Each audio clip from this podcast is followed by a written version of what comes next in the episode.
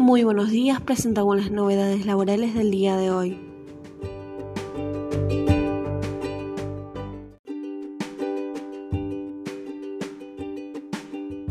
Monotributistas y autónomos, los grandes perjudicados de la reforma. El proyecto de ley sobre el impuesto a ganancias que impulsa el presidente de la Cámara de Diputados, Sergio Massa, comenzará a tratarse en comisiones esta semana en búsqueda de que se apruebe en marzo. Tributaristas advierten que el debate parlamentario será clave para hacer las reformas necesarias y que la modificación, en vez de ser un alivio, perjudique al sector.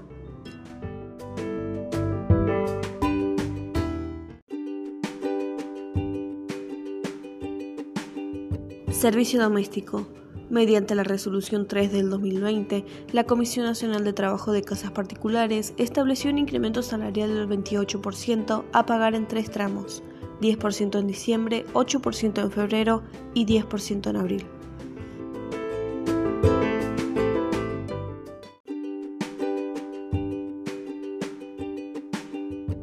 Ley de Teletrabajo. Se fija su entrada en vigencia. El Ministerio de Trabajo establece que el régimen legal del contrato de teletrabajo previsto por la Ley 27.555 entrará en vigencia el 1 de abril del 2021.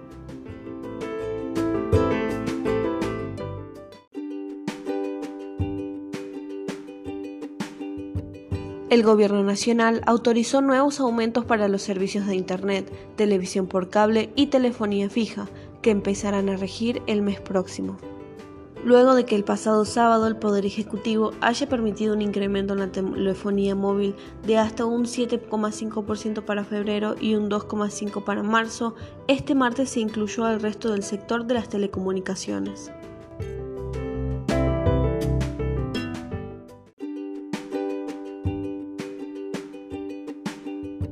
Inscripción de alquileres en AFIP. Afirman que no hay un motivo para que suban los precios.